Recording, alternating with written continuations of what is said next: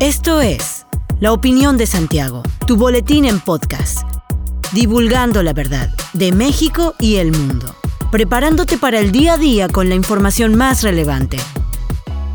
Comenzamos.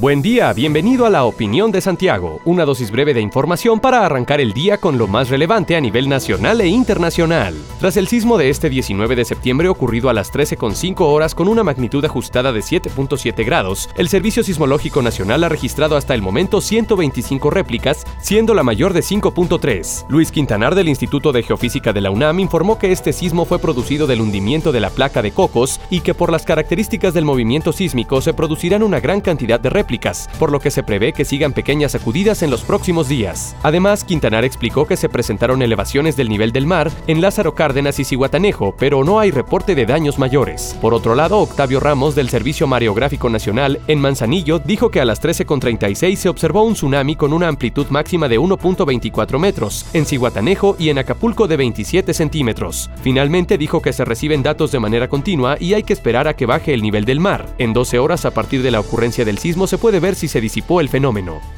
El operador nuclear ucraniano Energoatom acusó a Rusia de haber bombardeado la zona industrial de la central de Pivdeno-Ukrainsk, en el sur del país, lo que produjo una potente explosión a solo 300 metros de los reactores. Según los reportes, los tres reactores de la central siguen funcionando en régimen regular y el bombardeo no causó muertos ni heridos, aunque sí reventó los vidrios de unas 100 ventanas en el edificio de la central. Energoatom advirtió que estos actos de terrorismo nuclear cometido por las tropas rusas están amenazando al mundo entero, por lo que insistió que los detengan de inmediato y se evite un desastre nuclear. El presidente de Ucrania, Volodymyr Zelensky, declaró que Rusia está poniendo en peligro a todo el mundo. Tenemos que detenerlo antes de que sea demasiado tarde.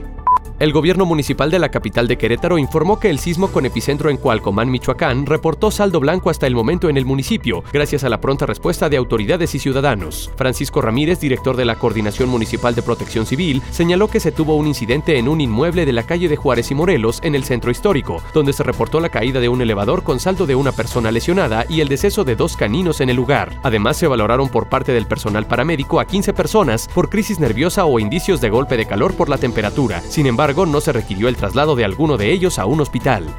Después de 26 horas, finalmente la Comisión Federal de Electricidad, CFE, reparó un transformador de luz que dejó prácticamente sin energía eléctrica a varios condominios del municipio de El Marqués. Vecinos de Saquia, Cibatá, La Estancia, La Vista, El Refugio y La Pradera, entre otros, se quedaron sin luz por lo que de inmediato se hicieron los reportes a la paraestatal, pero no fue sino hasta este lunes cuando personal de la CFE se presentó en la zona para solucionar la situación. Tras 20 horas de permanecer sin energía eléctrica, a la mitad de los condominios se les restableció el servicio. Sin embargo, la mitad de los fraccionamientos de Saquia aún permanecían sin el servicio. Al tratar de conocer la versión de alguna autoridad de la Comisión Federal de Electricidad, estas solo dijeron que no tenían información sobre la falla y al insistir se informó que tenían problema con algunas refacciones para reparar los troncales.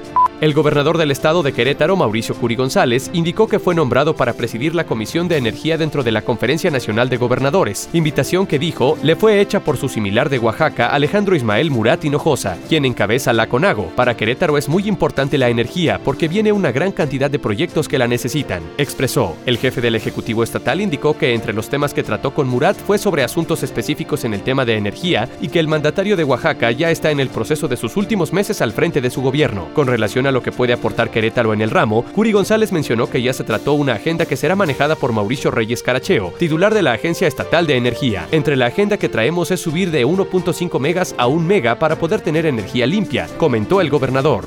Hasta aquí la información de hoy. Regresa mañana para otra pequeña dosis con las noticias más importantes. Mantente bien informado con la opinión de Santiago. Encuéntranos en Facebook, Instagram y TikTok como arroba la opinión de Santiago. Te deseamos un maravilloso día. La opinión de Santiago. Comprometidos con la verdad.